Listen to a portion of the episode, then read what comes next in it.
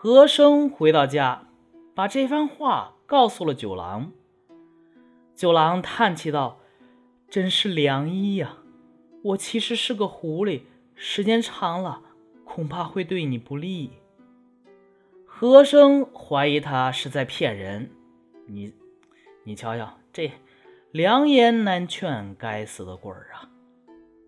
他疑心人家骗他，就把药给藏起来了，并不一次给这个九郎，生怕他以后不再来了。过了不久，这和珅果然病了，便请齐太医诊治。齐太医说：“唉，从前你不说实话，现在……”你的魂气已经飞出体外了，就算是秦缓那样的良医，又能有什么办法呢？九郎每天都来看望侍候，对和珅说：“当初不听我的话，现在果然到了这种地步。”不久啊，和珅病死，九郎痛哭而去。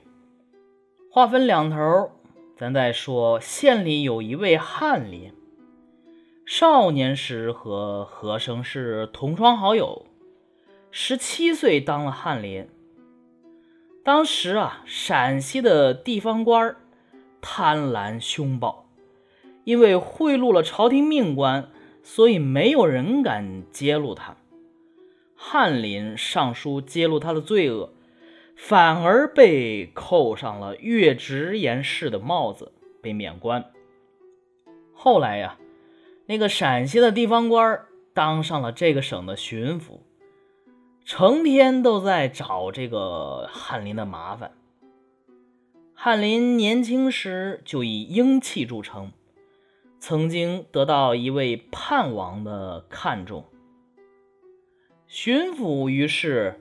买到了翰林和叛王以前来往的旧书信，就用来威胁翰林。咱们说啊，以前这个谋反是大罪呀，会被株连九族啊。你即使和不是说谋反，你和谋反的人有来往，那也是要杀头的。所以翰林害怕了呀，自杀而死。他的夫人也上了吊。过了一天，翰林忽然醒了过来，自称我是何子潇。一问他呢，回答的也都是何家的事情。大家这才明白是何生啊借尸还魂，而且大家留不住他，他跑到何家去了。巡抚怀疑其中有诈，心说这不是。骗我吧，还是一心想要陷害他，便派人向他索要一千两银子。翰林表面上答应了他，心里啊却忧愁烦闷的要死。这个时候呢，忽然有人通报说九郎来了，翰林便高兴的和他谈话，悲喜交集呀。接着呢。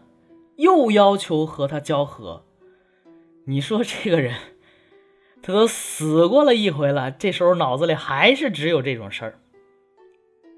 九郎说：“你有三条命吗？”翰林说：“我真后悔活在这个世上，活着太累，倒不如死了安生。”接着呢，便诉说自己的冤苦。九郎听了也很忧虑，沉思起来。过了一会儿，才说：“幸好我们在人间重逢了。你至今没有妻子，先前我给你说的表妹，她聪慧美丽，而且很有谋略，一定可以帮你分忧解难。”翰林便想见九郎的表妹一面。九郎说：“这倒不难。”明天我要去接她陪我母亲，必然从这里经过。你就假装是我的蒙兄，我假装口渴要喝水，你如果说驴跑了，就算同意了，可否？”二人商议停当，九郎就离去了。第二天中午，九郎果然跟在一位女郎的身后，从翰林门前经过。翰林拱手和九郎絮絮叨叨的聊天偷偷的瞟了女郎一眼。只见她眉清目秀，俊雅美丽，是真像仙女一般。九郎想要喝茶。翰林便请他们进屋。九郎对表妹说：“三妹不必见怪，这位是我的盟兄，不妨进去休息一会儿。”于是扶他下了驴，把驴拴在门口，一起进入房内。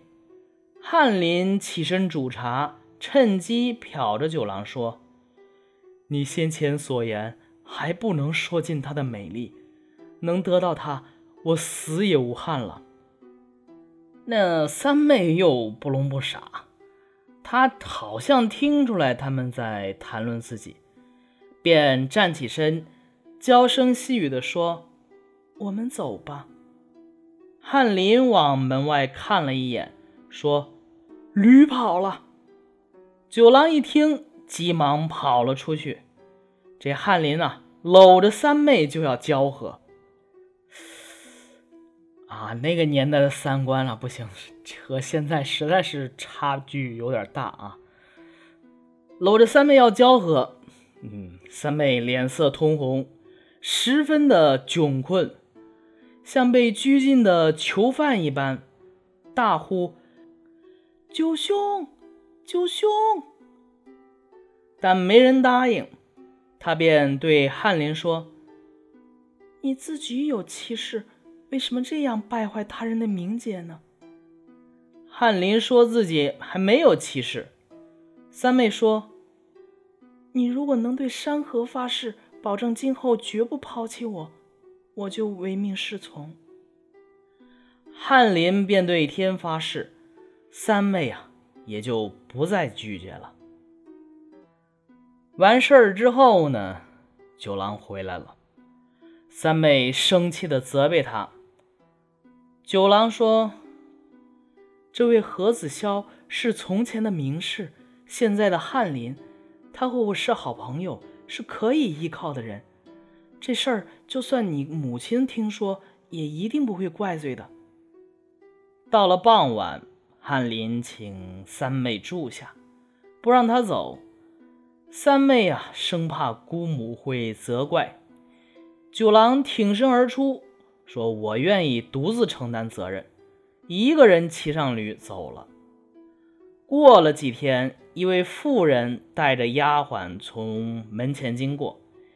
她呢，大约四十岁，神态相貌都很像三妹。翰林叫出三妹来一看，果然是他的母亲。母亲瞥见女儿，奇怪的问。怎么会在这里呀？三妹啊，羞愧的答不上来。翰林邀请这个母亲进了家，向她行礼后，把情况告诉了她。母亲笑着说：“九郎也太孩子气了，为什么不再商量商量呢？”但是啊，三妹自己下厨房做好了饭菜。母亲也没再说什么，吃完饭就走了。这等于就算同意了。翰林得到一位美丽的妻子，心中十分畅快。但是啊，别忘了还有巡抚那边的事儿没了呢。所以啊，常常流露出忧虑的神情。三妹问他是怎么回事儿。翰林便把事情从头到尾详详细细的说了一遍。三妹笑着说：“这事儿九兄一个人就能解决，夫君有什么好忧愁的？”